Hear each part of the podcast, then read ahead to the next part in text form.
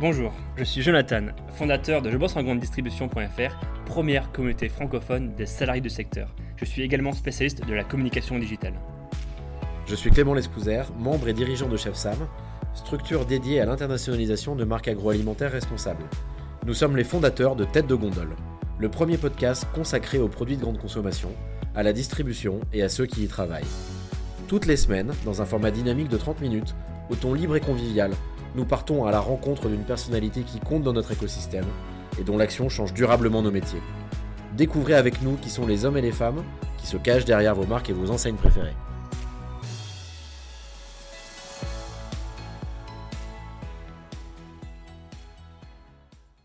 Bonjour à tous, aujourd'hui nous avons le plaisir de recevoir euh, Johan Rico de Shopopop. Bonjour Johan. Bonjour. On est d'autant plus content de te recevoir parce qu'il y a quelques jours, alors au jour où on enregistre, on est le 28, le 28 janvier aujourd'hui, vous avez levé des fonds, 4 mmh. millions, il y a quelques jours. C'est ça. bravo. Merci. Avant de parler de cette actualité, on aimerait déjà euh, que tu nous présentes qui tu es. Eh ben c'est parti. Euh, donc je m'appelle Johan, ça s'écrit avec un J, mais ça se prononce Yo, c'est pas très grave, j'ai l'habitude. Euh, j'ai 28 ans, j'ai cofondé avec Antoine Schön la société Shopopop, donc qui est un service de livraison entre particuliers. Il y a maintenant, il y a maintenant, alors c'était 2015, donc c'est 5 ans. Et, sinon pour mon parcours, ben, j'ai fait mes études sur Nantes, donc des études en école de commerce en alternance où euh, j'ai occupé des postes dans des fonctions plutôt commerciales et marketing, dans des domaines qui sont complètement éloignés de ce que je fais aujourd'hui, mais qui étaient euh, l'industrie automobile et l'industrie du, golf, donc euh, dans le domaine du sport, parce que j'ai aussi fait mes premières années d'études en fac, en STAPS. Donc, donc voilà un peu pour, pour mon parcours et, et qui je suis.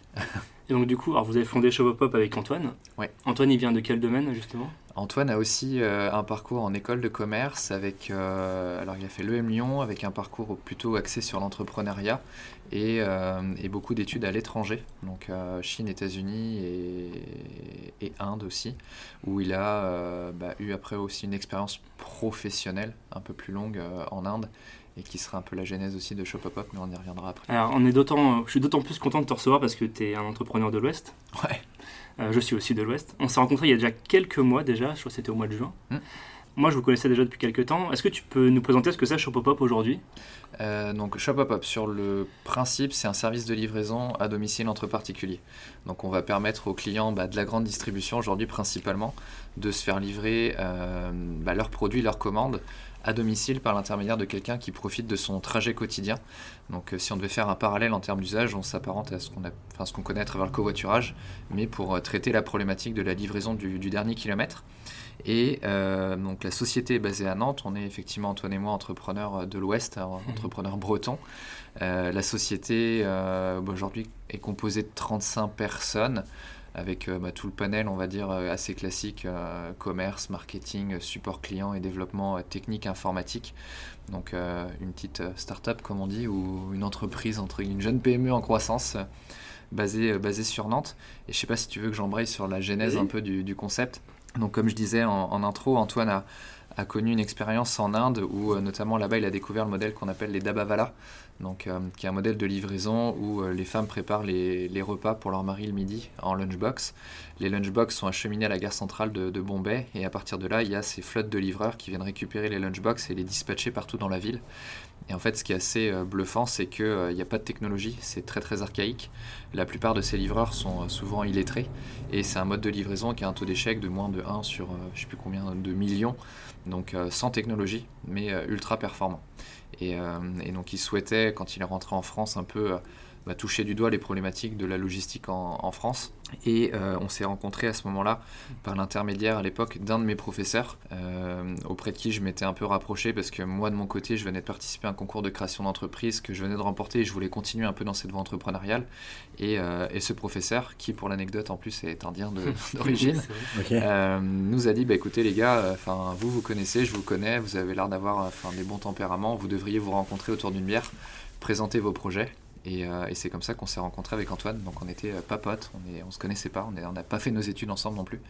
Mais on s'est rencontrés et on s'est dit, bah ok, il y a un truc à faire euh, sur la, logistique dans un univers qui est la grande distribution à travers un modèle qui est l'économie collaborative. Donc aujourd'hui, Shopopop, c'est quoi? C'est une app? C'est qu'est-ce que c'est exactement? Principalement une app pour les gens qui vont euh, vouloir faire des livraisons en mode covoitureur.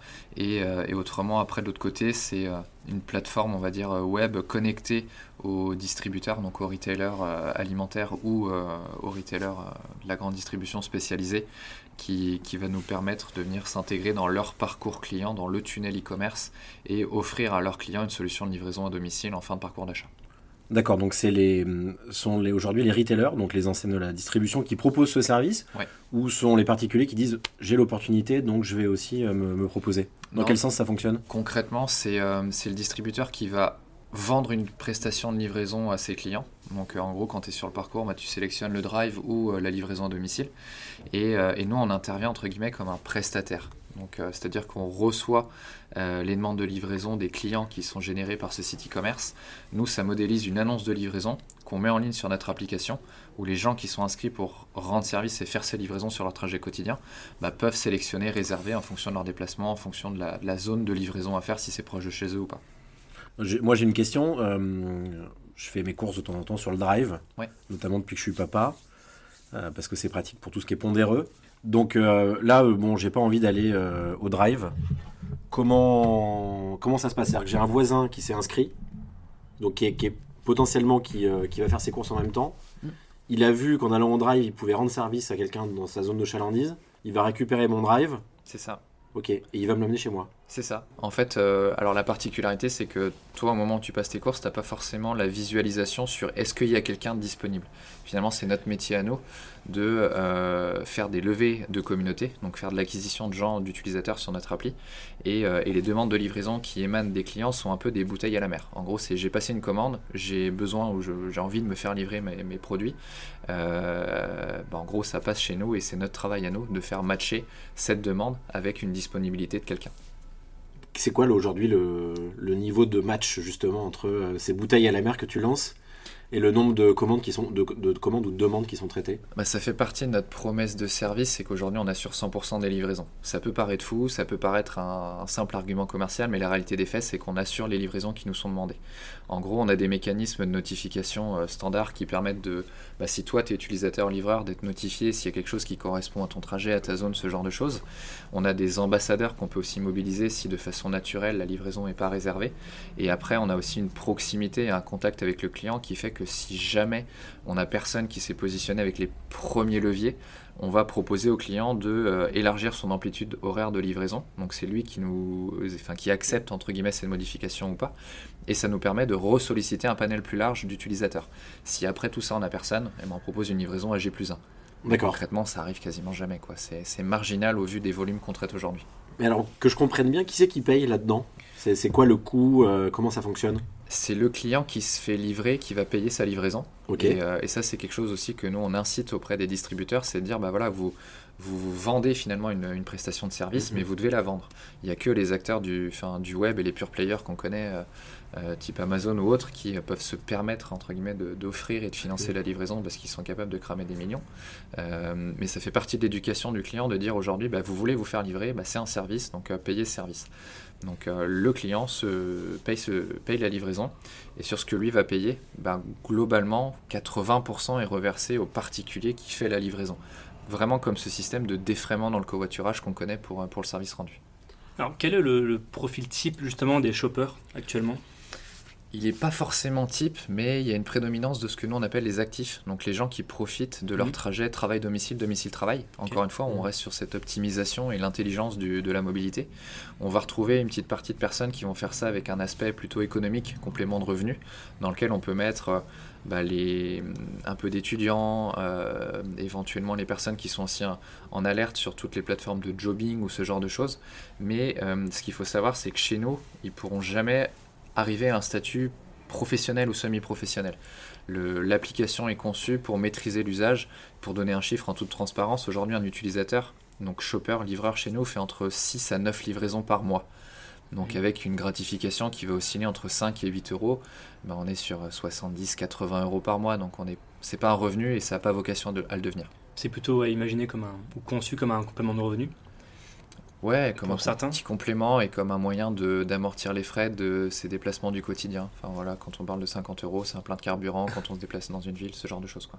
Et quand on s'était rencontrés il y, a, il y, a, quelques mois, tu disais qu'il y avait aussi des salariés de la grande distribution qui livraient bah, c'est souvent ouais, le premier euh, vivier d'utilisateurs. Ils sont euh, les mieux placés. Ils ont une information déjà sur comment fonctionne le service quand on lance avec, euh, avec le magasin. Et, ils peuvent retirer la commande hyper facilement. On je crois qu'on t'avait donné un exemple. Ouais, il y avait le boucher du, de l'intermarché de Talence ou encore des équipières caisses sur un Super U à Saint-Nazaire qui, pendant un moment, bah, parce qu'elles avaient aussi un emploi du temps à trou, bah, faisaient les livraisons au démarrage du service. Et, tout le monde s'y retrouvait. Enfin, C'était un, gage de qualité pour le magasin. Ça recrée un peu le lien entre. Bah, du personnel du magasin et, les, consommateurs, les clients. Et euh, ça répondait à une problématique logistique pour le point de vente. C'est qui aujourd'hui les enseignes avec lesquelles tu travailles euh, Ou en tout cas, est-ce que tu peux, plus que nous citer celles avec lesquelles tu travailles aujourd'hui? Ce qui est intéressant, c'est de comprendre aussi comment tu t'es développé, parce que l'idée est super. Euh, à ma connaissance, il me semble qu'il y avait un acteur aux États-Unis qui le faisait, qui s'appelle Épicerie, mais je je suis même pas persuadé que ce soit le même business model. Différent, ouais, Voilà. Mais en France, personne ne le faisait. Donc, comment tu as réussi à convaincre aujourd'hui, ça nous paraît évident tout ce qui est euh, le co-living, le covoiturage, le tout ce qui est co. Euh, aujourd'hui, ça parle à tout le monde. Mais il y a 5 ou 10 ans, c'était de l'ordre de l'ubuesque de proposer ce type de service. Donc, comment finalement tu as réussi à, débloquer le premier gros truc qui t'a donné un peu d'entraînement? Ça n'a pas été simple. Euh, pour deux raisons. La première, bah, comme tu le disais, c'est que ce mode de consommation et d'usage était un peu ubuesque. Et la deuxième, c'est quand on a démarré avec Antoine, on avait 24-25 ans, donc on arrivait un peu avec des gros sabots dans un mmh. univers qui est très cadré, avec euh, voilà, des dirigeants qui sont très ancrés dans des pratiques. Euh, et du coup, aujourd'hui, les enseignes avec lesquelles on travaille très bien, c'est principalement les indépendants. Donc euh, Leclerc, Système U, Intermarché. Pourquoi? Parce qu'on a réussi à initier notre développement à deux niveaux. Le niveau terrain, où on a pu rencontrer les dirigeants des magasins, donc auprès de qui on poussait et on présentait la solution et qui avait une liberté d'action de mettre en place le service. Et à un plus haut niveau, donc en tête de réseau, en allant chercher du référencement, des contrats cadres qui permettent de verrouiller l'aspect euh, bah, communication légale euh, et, de donner un peu plus de crédibilité auprès du service. Euh, maintenant, les autres enjeux, c'est de pouvoir faire la même chose, mais chez des groupes qui sont dits intégrés, donc les Carrefour, Auchan et, et consorts, et où là, les logiques de prise de décision sont très différentes, beaucoup plus longues, et pour autant, enfin, on ne comprend pas pourquoi ça prend autant de temps, mais bon, c'est comme ça. Euh, et, on commence aussi à se diversifier en dehors de l'alimentaire. Là-dessus, euh, juste, pour un petit point, ils commencent vraiment à s'améliorer, les Carrefour et autres. Parce que dernièrement, ils se sont dit merde, on a laissé passer le train. Ils ont racheté 2-3 euh, pépites, c'est tombé la semaine dernière, il y a deux semaines. On y reviendra probablement dans, un prochain épisode, mais non, non, ils commencent à, s'en rendre compte. Alors, c'était qui le, premier client Réellement, vraiment celui qui t'a mis le pied à l'étrier, qui a compris ton truc qui t'a fait confiance? Bah, Le premier vrai client avec qui on a eu un effet multiplicateur, c'est Intermarché. Donc euh, en gros, on a eu un, POC, donc un, pilote qui a été monté sur des magasins de la région bordelaise pendant 4 euh, à 6 mois, entre janvier et, juin. Euh, et, à partir de cette validation, de, cette preuve de concept sur les magasins bordelais, on est passé sur une phase de déploiement national, ce qui fait qu'aujourd'hui, alors j'ai plus le chiffre exact en tête, mais je sais qu'on a à peu près 520 ou 530 magasins de référencés au total, et chez Intermarché, on doit en avoir un peu plus de 300. Donc donc voilà, ça commence à devenir un maillage qui est relativement, euh, relativement intéressant. Ça, c'était l'année dernière? C'était fin. Euh, le, le, POC Oui. Non, le POC, c'était euh, début 2018. Donc il y a deux ah ans Il y a deux ans et quelque chose près, vous avez commencé Ok. Donc, donc voilà. Comment on fait pour convaincre son premier magasin, justement? Avec des bons commerciaux. bon, les, les, commerciaux, j'imagine que c'est la, c'est la, presque la conclusion du succès. Au départ, c'est toi le commercial finalement. Oui, les premiers commerciaux, ça a été Antoine et moi, c'est sûr. Euh, après, il a vite fallu, euh, bah, pour des raisons de, développement et de croissance, qu'on lâche cette partie-là. Aujourd'hui, moi, j'ai encore une, casquette assez opérationnelle, mais plutôt sur euh, la consolidation de, cette activité commerciale, l'animation des commerciaux qui sont sur le terrain, et, un rôle encore de représentation auprès de ces têtes de réseau pour aller signer les contrats cadres, les contrats de référencement, expliquer quel est notre ADN, quelle est la genèse, quels sont mm. les intérêts qu'on a aussi envie de défendre à travers ce, modèle de livraison, parce qu'il y a besoin de, rassurer encore beaucoup. Donc, euh... tu as beaucoup de commerciaux aujourd'hui? Ça nécessite une grosse force de vente de, convaincre tous ces magasins Non, il y a maintenant un peu plus de bouche à oreille Il y a beaucoup de bouche à oreille. D'accord. Énormément. Euh, ils sont six, on a six commerciaux, un peu bah, positionnés aux différents coins, on va dire, euh, de la France pour quadriller le territoire. Mais on a la chance d'avoir beaucoup d'effets de bouche à oreille dans la grande distribution. Et on cherche aussi, nous, à faire des présentations commerciales dans leurs réunions régionales. Mmh. Donc euh, les GUE, les GEP, ça, ça porte différents noms en fonction des enseignes. Et c'est aussi le meilleur moyen de bah, d'avoir un effet de masse, un effet de réassurance. Bon, il y a toujours un ou deux détraqueurs hein, dans les, dans les, dans les rendez-vous, dans les réunions, mais euh, ils se font emmener par les autres. Aujourd'hui, vous, vous bossez avec la grande distribution alimentaire, ouais, principalement, que tu évoques, mais il y a aussi d'autres euh, acteurs avec qui tu travailles? Ouais, il y en a d'autres. Euh, on a par exemple le groupe ERAM, avec ah dans le portefeuille bah, ERAM, Bocage. On a un POC là, qui est en cours chez Bureau Vallée. Il y a des choses qui se mettent en place aussi. Euh... Quand tu dis un POC, c'est un test? C'est un test sur plusieurs magasins. On a Decathlon aussi. Donc, euh, et c'est notre volonté. Hein. Concrètement, on, a, on, avait ciblé ce marché de la, de la GSA pour, pour mesurer l'usage, pour euh, aller chercher un marché sur lequel il y a la récurrence. Mm. Mais aujourd'hui, on se rend compte que le modèle a sa place bah, chez les autres grands acteurs de la distribution et aussi chez les plus petits. Donc on ne s'interdit pas, et ça fait partie des objectifs de, 2020, de, bah, de cibler les commerces de proximité où on peut retrouver des cavistes, des fleuristes, ce genre de choses. Tu, tu penses à des, à des fast-food ou c'est des gens qui ont, sont déjà organisés pour... Euh... On touche pas à la restauration. Non, la restauration trop compliquée bah, trop, trop compliqué, je sais pas, mais il y a déjà plein de modèles, il y a déjà plein d'acteurs. C'est Nous, on parle souvent de la chaîne du froid, il y a aussi la chaîne du chaud. Euh, gérer la chaîne du froid, on, sait faire et il y a plein de leviers qui nous permettent d'assurer un, niveau de service. La chaîne du chaud, on ne touchera pas. D'accord. Alors, vous avez, euh, comme on l'a évoqué au tout début du podcast, vous avez levé 4 millions d'euros il y a quelques jours. Alors, déjà, comment vous êtes parvenu et qu'est-ce que vous allez faire avec tous ces, tous ces nouveaux fonds Euh, c'est pas la première levée de fonds d'ailleurs. Hein. Non, c'est pas la première. C'est pour ça que pour répondre à la question comment on y est parvenu, euh, on y est parvenu parce qu'on avait déjà des investisseurs. Donc euh, en gros, on a refait un tour de table avec ces, historiques, comme on dit dans le, dans le jargon. Et, ces 4 millions doivent nous donner bah, les moyens de notre ambition pour aller consolider l'activité en France. Donc en allant chercher la rentabilité de la structure et en diversifiant nos, activités en dehors de la GSA. Et, et le second point, c'est de mettre un pied à l'international donc aujourd'hui, on a ciblé euh, trois pays qui sont le, Portugal, la Belgique et l'Italie, dans lesquels on, a pour euh, objectif de, générer une première livraison sur l'année 2020. Euh, et, donc voilà, c'est à ça que va servir cette, levée de fonds. Donc tu vas, vous, allez, vous allez embaucher, c'est ça? Il y a un plan de recrutement qui est prévu, principalement pour la France. Donc, on a 17 embauches de programmées, donc basées principalement sur Nantes aussi, forcément. Parce que le, siège, le siège est à Nantes, Le siège est à Nantes, oui, exactement. Donc, euh, donc il y a des profils plutôt commerce sédentaire. Euh, il y a du complément sur l'activité technique, sur la partie marketing, euh, support client aussi pour bah, absorber l'augmentation des volumes de livraison qu'on fait tous les mois. On n'a pas parlé du développement justement, le côté qu'on appelle dev, donc ce qui, ce qui finalement est toute la partie informatique, support informatique, création de l'app ou de, votre identité et de votre mécanisme de prise de, ou de gestion de, de ces commandes c'est quelque chose qui, a été facile ou compliqué à mettre en place?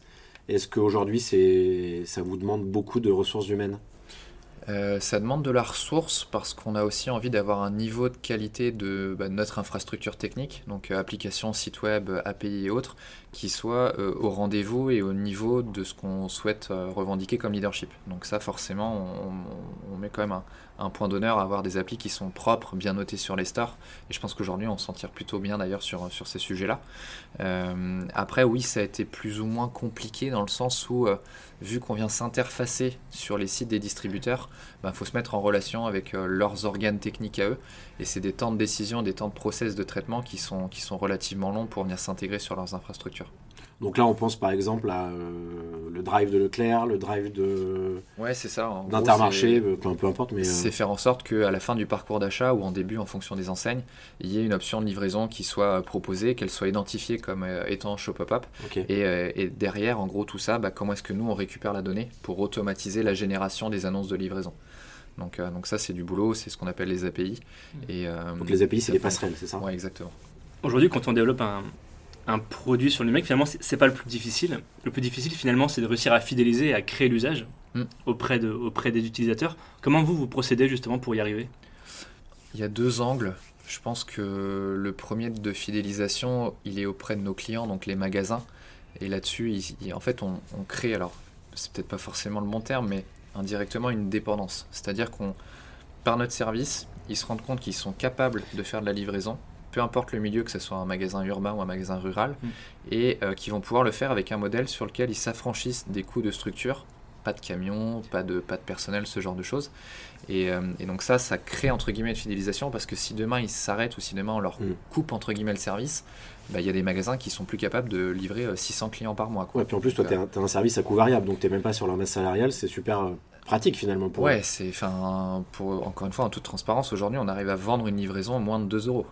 Donc, euh, enfin, c'est économiquement juste imbattable. ça, c'est sûr que c'est extraordinaire. Donc, euh, donc voilà. Et, euh, et après, l'autre sujet de ta question, je l'ai perdu. Comment on développe l'usage? Et comment on développe l'usage? Alors, déjà auprès des distributeurs, mais aussi auprès des, des shoppers. Et ben auprès des shoppers, en fait, on, on, on le fait à travers l'application. C'est-à-dire qu'on doit permettre aux, utilisateurs d'intégrer Shopopop dans une routine du quotidien. C'est de se dire, bah, parce que je me déplace tous les jours mmh. sur un trajet qui est récurrent, j'ai la possibilité à travers Shopopop de rendre service à quelqu'un. Donc là, je mmh. retrouve un peu de valeur sociale. Et euh, bah, comme on se le disait au départ, d'amortir mes frais. Donc avec le prisme aussi un peu du, rapport économique. Et, ça, finalement, ça se travaille par le fait d'aller chercher de l'activité. Parce que si on avait... Euh, 10 livraisons pour un foyer de 10 000 utilisateurs, ça marcherait pas. Donc il y a un peu un jeu de balance et d'équilibre à créer qui était euh, et qui est encore finalement un peu tout l'enjeu de, notre service et sur lequel repose aussi notre expertise. Quoi. Alors là, on a beaucoup parlé à la fois des magasins, c'est-à-dire ceux qui ont besoin qu'on leur livre ce qu'ils viennent de vendre. Mm. On a parlé aussi du, euh, du shopper, finalement, celui qui, veut se faire livrer sa commande. Mais on a assez peu parlé du livreur. Comment, euh, finalement, demain, moi j'ai envie d'être livreur, comment je fais? Comment je, peux faire du complément de revenu Parce que finalement, c'est ce que tu proposes à ces gens mhm. qui, une fois qu'ils ont payé leur plein d'essence et qui vont, euh, peu importe l'enseigne, acheter leur, caddie, se dire je peux en mettre deux ou trois de plus et ça va me rapporter euh, un peu de complément de revenu. Eh ben, c'est hyper simple en fait, il suffit de télécharger l'application Shopopop, de créer son compte. Il n'y a pas besoin de statut d'auto-entrepreneur, il n'y a pas de pièce légale qui fait rapport à un statut de professionnel ou semi-professionnel, semi pardon professionnel. Donc il n'y a pas de taxe là-dessus. Moi demain je suis livreur, je ne suis pas taxé ou prélevé ou imposé sur, euh, sur ces revenus-là. En fait les revenus et les taxes sont assujettis aux revenus issus de l'économie collaborative. Donc, euh, globalement, ça englobe du Blablacar, ça englobe du Airbnb et du Shopopop. Il y a des projets et des arrêtés qui vont donner un peu un cadre un peu plus strict sur les revenus issus de ces activités de de co-livraison, si on doit les appeler comme ça. Et, euh, mais c'est encore au projet et à l'étude aujourd'hui. Donc, euh, mais globalement, ça devrait osciller aux alentours des 200 euros par, euh, par mois. Donc aujourd'hui, vous avez fait combien de livraisons? Au cumul, un peu plus de 210 000, je crois. En, tout, depuis la création de ouais, ouais. Combien il en faudrait par mois pour être rentable? Vous l'êtes déjà peut-être J'ai plus le chiffre en fait. Sincèrement, je l'ai plus. Je sais qu'aujourd'hui, on en fait à peu près 25 000 par mois, enfin sur le, le mois de décembre là notamment. Donc, on a pour on va dire, rythme de croissance de faire entre 15 et 30% de, croissance tous les mois en nombre de livraisons. Et on double à peu près ce, volume-là tous les 6 mois. Donc, euh, donc après l'atteinte du seuil de renta euh, sur juste le volume de livraison, je suis pas capable, enfin j'ai pas le chiffre en tête parce qu'on le consolide sur d'autres variables aussi, avec euh, bah, l'acquisition de ces communautés, avec demain la diversification. Mais ça représente un petit paquet quand même. C'est quoi le business model finalement aujourd'hui de Shopopop? Comment vous vous rémunérez? On a un business model à deux variables. Euh, la première, c'est un système d'abonnement que payent les magasins en fonction du nombre de livraisons réalisées. Donc, euh, traditionnellement, on appelle ça un modèle SaaS hein, dans, le, jargon un peu du, numérique. Et euh, on prélève également une petite commission sur, sur les livraisons, à titre un peu des frais de gestion de mise en relation qu'on connaît sur les plateformes comme Blablacar ou, ou Airbnb. Mais le, grosso modo, la vraie structure du modèle économique, elle est portée sur le, la relation B2B, donc avec la, la facturation auprès des magasins.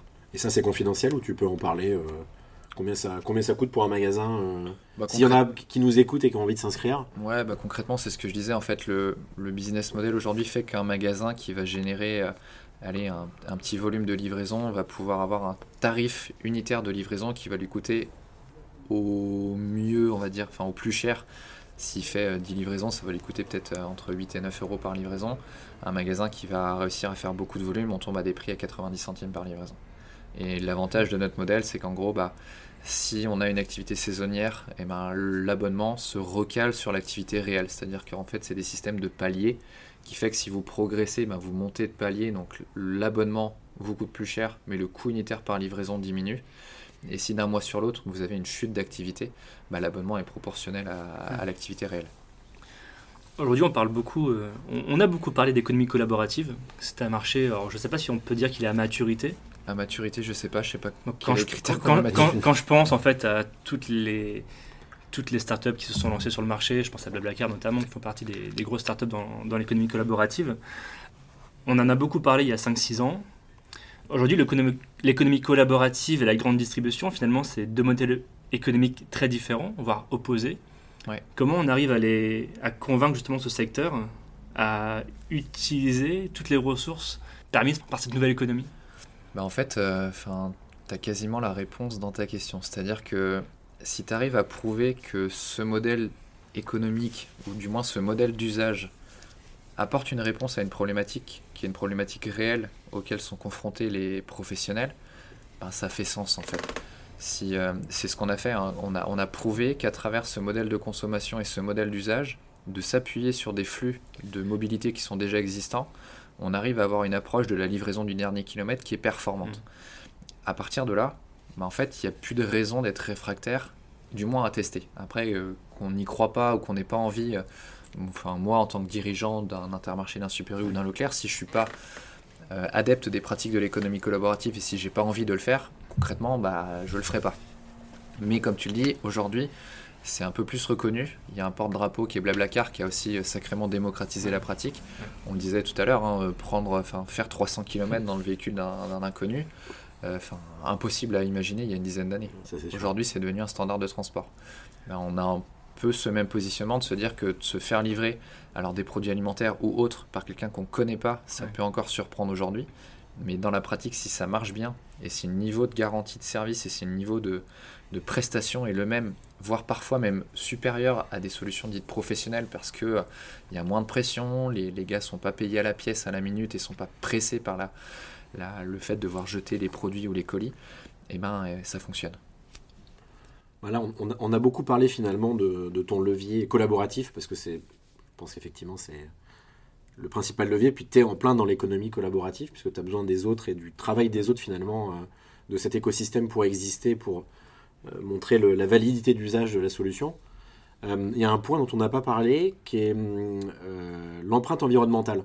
Parce que j'imagine que, j'espère en tout cas que c'est quelque chose que vous utilisez, parce que finalement, quelqu'un qui ne prend pas sa voiture et qui mm. se fait livrer, qui se fait livrer par quelqu'un qui aurait déjà fait le boulot, euh, ou qui le fait déjà pour lui, ça veut dire que tu divises par deux finalement cette petite fraction c'est ça. De la voiture qui sert à s'approvisionner ou à faire ses courses. Ouais, en fait, on, mobilise la ressource du, fin, du véhicule qui se déplace, donc, euh, donc ça c'est cool. On n'a jamais aujourd'hui euh, mis un gros effort de communication là-dessus. Je dis pas qu'on n'y viendra pas parce que ça fait de plus en plus de sens, mais on avait besoin de consolider d'abord le, bah, le développement et cet usage euh, sur d'autres piliers que de se faire tout de suite entre guillemets poser une étiquette de ah Shop Up ils font du greenwashing, euh, ça marche que parce qu'ils font sur l'aspect environnemental. C'est sûr que c'est une variable qui est énorme euh, et, qu'on a la chance d'avoir dans notre modèle et qu'on a aussi envie de, bah, de, développer, de, préserver. Ça fait partie de l'ADN, ça fait partie aussi de ce qu'on défend Antoine et moi comme, euh, bah, comme valeur à travers l'entreprise. Donc on, va y venir de la même manière qu'on va accentuer un peu le volet euh, bah, social aussi. On, prend parole, j'ai pris parole dans une tribune dans les échos pour ne pas faire d'amalgame entre l'ubérisation et les pratiques de la, de la livraison, notamment collaborative et du moins de l'économie collaborative. Et c'est de redire que la livraison Shop Up Up, euh, bah, elle a du sens. Quoi. Elle fait sens, elle a du sens. Donc euh, autant lui donner une place qui est, celle qu'elle peut prendre et qu'elle doit prendre sur son marché. D'autant que votre solution, elle est directement corrélée aux nouvelles attentes du consommateur. En fait, le, consommateur change énormément euh, ces, ces, dernières années et on a l'impression que les enseignes ont vraiment pris conscience de ça. Est-ce que vous, vous avez senti quelque chose auprès des, des consommateurs justement de cette envie de changer? Oui, on le voit aussi. Alors on le sent peut-être pas trop à travers notre métier, mais on le voit de façon globale parce qu'on est enfin, très en veille sur ce qui se passe dans la grande distribution et sur les nouvelles tendances. On le voit aussi bien sur l'essor des nouveaux produits que des nouveaux modèles. Enfin, je revoyais une vidéo encore du Drive to Nu qui s'est lancé à Toulouse. Enfin, c'est tout con, mais enfin, voilà, c'est ça fait partie de ces, nouveaux, euh, de ces nouveaux modes de consommation et des nouvelles envies de consommer. Et, euh, on, en a, on les a pas cités, mais on travaille très bien avec la ruche Kiliwi avec ah. aussi euh, tous ces mécanismes et toutes ces entités qui prônent la consommation locale, la consommation responsable. Et euh, donc ouais, on, le sent. Donc moi, il y, a quand même un point qui m'intéresse là-dedans, parce que c'est aussi le cœur de ce podcast. qui est de parler de l'innovation dans la grande consommation, les produits de, dans la grande distribution, les produits de grande consommation. Mais il y a aussi le fait de voir que hum, les, grands méchants loups qu'on a longtemps montré du doigt, qui étaient les grands acteurs de la grande distribution, bah, finalement, toutes, les, toutes les personnes et tous les entrepreneurs qu'on rencontre, ça leur a filé un sacré coup de pouce, et sans eux, ils ne seraient probablement pas lancés, ou alors ça aurait pris un temps fou, ou ça aurait été un business model différent. Moi, ce qui me fait plaisir, c'est de voir qu'il y a des gens comme la ruche qui dit oui, qui vous suivent, euh, de voir que vous allez aussi euh, sans, euh, sans être dans la démagogie, mais au moins parler pas de pas d'économie verte, mais au moins d'aspects sociaux, d'aspects sociétaux, d'aspects environnementaux. Mmh. Donc c'est super de voir que, que des initiatives comme Shopopop fonctionnent. Ouais, et puis enfin, concrètement, même si on veut justement permettre à ces, à ces grands méchants loups ou requins, comme on dit, de la grande distribution, ils ont besoin d'aller chercher. C'est pas ce que je pense d'eux, mais c'est longtemps ce que l'opinion a pu penser.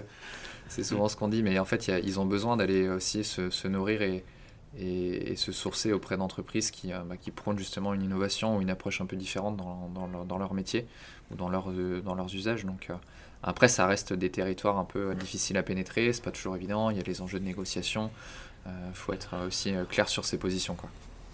Alors, quelles sont les, les grandes prochaines étapes de euh, bah, je pense qu'on les a un petit peu abordés tout à l'heure, mais le, sujet c'est comment continuer à, maintenir ce rythme de développement, comment continuer à, bien organiser et structurer l'entreprise aussi, parce qu'on est passé en l'espace de, quelques mois de, 13 à 35 personnes, donc il euh, faut aussi digérer un peu, un peu tout ça, même pour les, plus anciens de nos collaborateurs qui ont connu un peu toutes les phases et où ils avaient beaucoup de liberté, bah, les périmètres de, se, font un peu plus petits. Donc il y a ces enjeux-là, et puis ensuite c'est euh, bah, comment est-ce qu'on euh, on ira chercher cette ambition euh, qu'Antoine et moi on partage de, de faire de Shop Up Up une ETI européenne? C'est une question, une dernière question qu'on pose beaucoup à nos invités, mais qu'est-ce qu'on peut vous souhaiter justement? Qu'est-ce qu'on peut C'est pas trop ambitieux. D'aller plus vite? De revendre? D'aller plus vite, pas forcément parce que ça peut être dangereux. de revendre, c'est pas un sujet aujourd'hui. On, le dit toujours, on n'est pas à vendre. On a encore euh, nous-mêmes dans nos motivations entrepreneuriales des mm. sujets qu'on a envie d'aller adresser, des challenges à se, à se donner. Peut-être que ça sera plus difficile et qu'on connaîtra peut-être plus de complications que ce qu'on a eu jusqu'à maintenant, mais notamment sur ce volet international, on sait que c'est un, truc qui nous, qui nous animait depuis le départ. Euh, la vente, euh, non, aujourd'hui c'est pas un sujet. On a toujours dit que si un acteur venait à, à, frapper à la porte, on est, enfin, on n'accepterait pas notamment un, acteur unique de la grande distribution alimentaire parce que ça tuerait le modèle, ça tuerait le, le fonctionnement du, de l'usage et de la plateforme. Donc, euh, si certains nous écoutent, et eh ben, venez à plusieurs. on sera ravis par contre de pouvoir discuter si on arrive à vendre à, nos clients à, plusieurs. Et puis, euh, non, je sais pas. Euh, une enseigne comme Carrefour n'a pas toqué à la porte? On voit que Carrefour a un peu la fièvre acheteuse en ce moment Non, une enseigne comme Carrefour n'a pas toqué. Euh, une enseigne comme Carrefour nous a fait, entre guillemets, un petit coup, euh, en, notamment en 2018.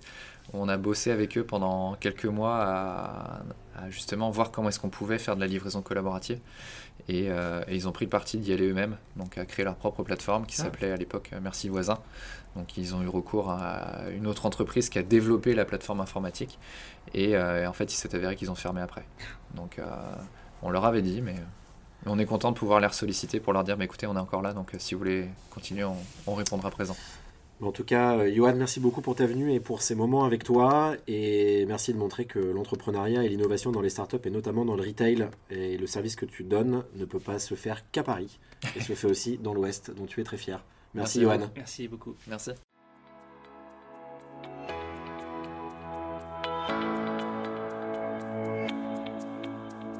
Merci de nous avoir suivis pour ce nouvel épisode de Tête de Gondole. C'est toujours un plaisir de s'adresser aux professionnels de notre secteur et de découvrir de nouvelles personnalités.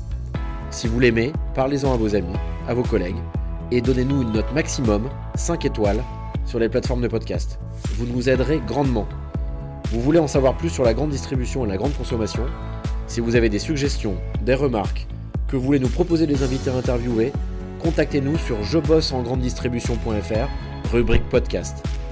Cet épisode était sponsorisé par achalandé.com, première plateforme de prise de rendez-vous dédiée aux commerciaux de la grande distribution. Vous pouvez vous inscrire gratuitement sur www.achalandé.com et ainsi accélérer votre démarchage en GMS. A très bientôt sur Tête de Gondole.